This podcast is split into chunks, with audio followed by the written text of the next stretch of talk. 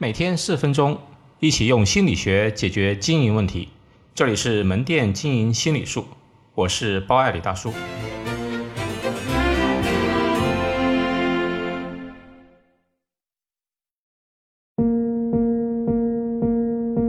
我是如何帮我表姐教育女儿的？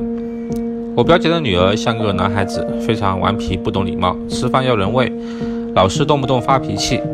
有一天，我实在看不下去了，对我表姐说：“姐，要不你交给我管几天，我帮你调教调教。”我姐诧异地看着我说：“我虽然没有小孩，但懂心理学，让我试试。”我叫她妞妞，妞妞四岁多。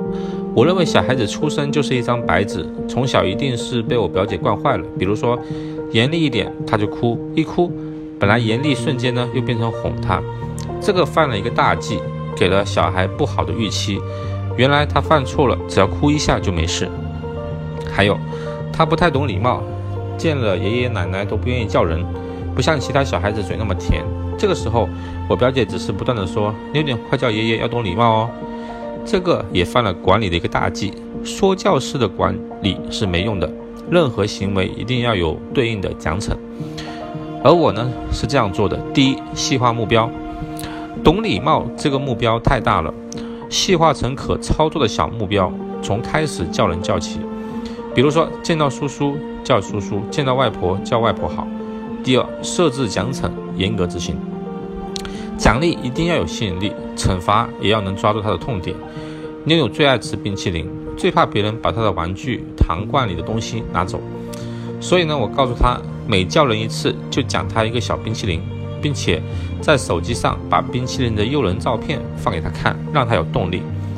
每次呢不叫人呢，我就把他糖罐里的糖铁面无私的拿走，哪怕他再哭也不拿回来。然后告诉他。再叫一次叔叔，不仅把糖拿回去，还有冰淇淋。第三，及时反馈，这是管理的重点。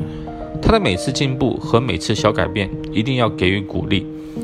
全家人一定要说：“妞妞好棒，好懂事哦。”让他能够感受到他做这件事他原本不愿意做的事情，原来是有动力的。小孩子依然喜欢被鼓励。叫了几次好之后呢，我们还给他惊喜。讲了小红花给他，这个就是超出他预期的。第四，形成习惯，一个行为超过二十一天就会内化成一个行为习惯。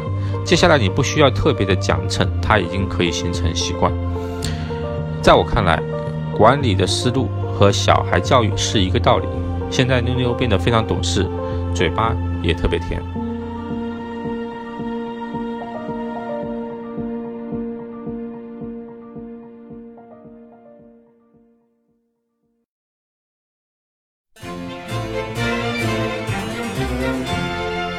好，今天就到这里。欢迎大家关注门店经营心理术同名微信公众号，那里有文字版。谢谢。